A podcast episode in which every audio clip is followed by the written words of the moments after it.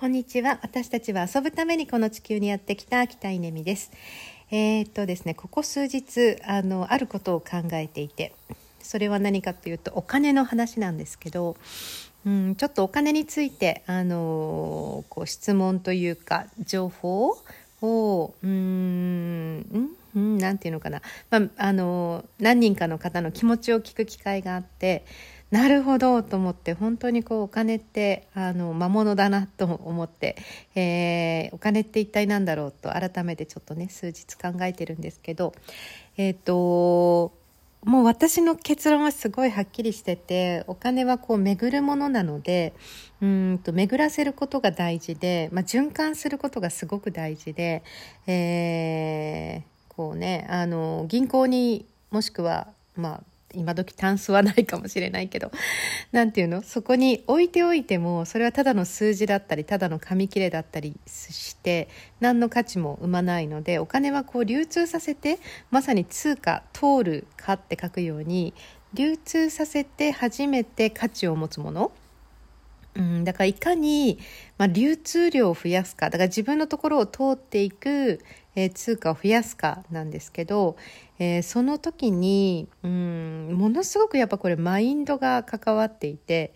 えー、一番大事なのは私は、えー、払いたい払う喜びを知るってことだと思うんですよね。うんこれどうやって説明していいか分からない。あの排便の快感を知る。排便の快感ってあるじゃないですか。急に便の話になっちゃいましたけど。あの排便の快感今日も出たっていうねなんか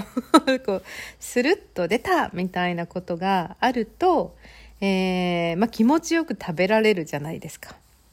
入ってくる。そして出ていくっていうこのあのデイリーデイリーをこうスムーズにするっていうことなので、えー、最初はね出すことだと思うんですよね。出すっていうことに躊躇して出さないように出さないようにしてると入ってこないんですよ。だから出すんですよ。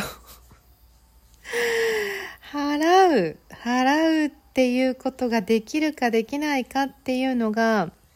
なんか肝だなと本当に思っていて。うーんただそれはねあの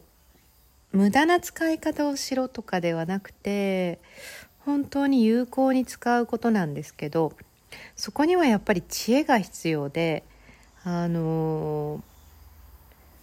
無駄なことに使っちゃダメですよ。それはもったいないしうんそれそうじゃないんですよね。だから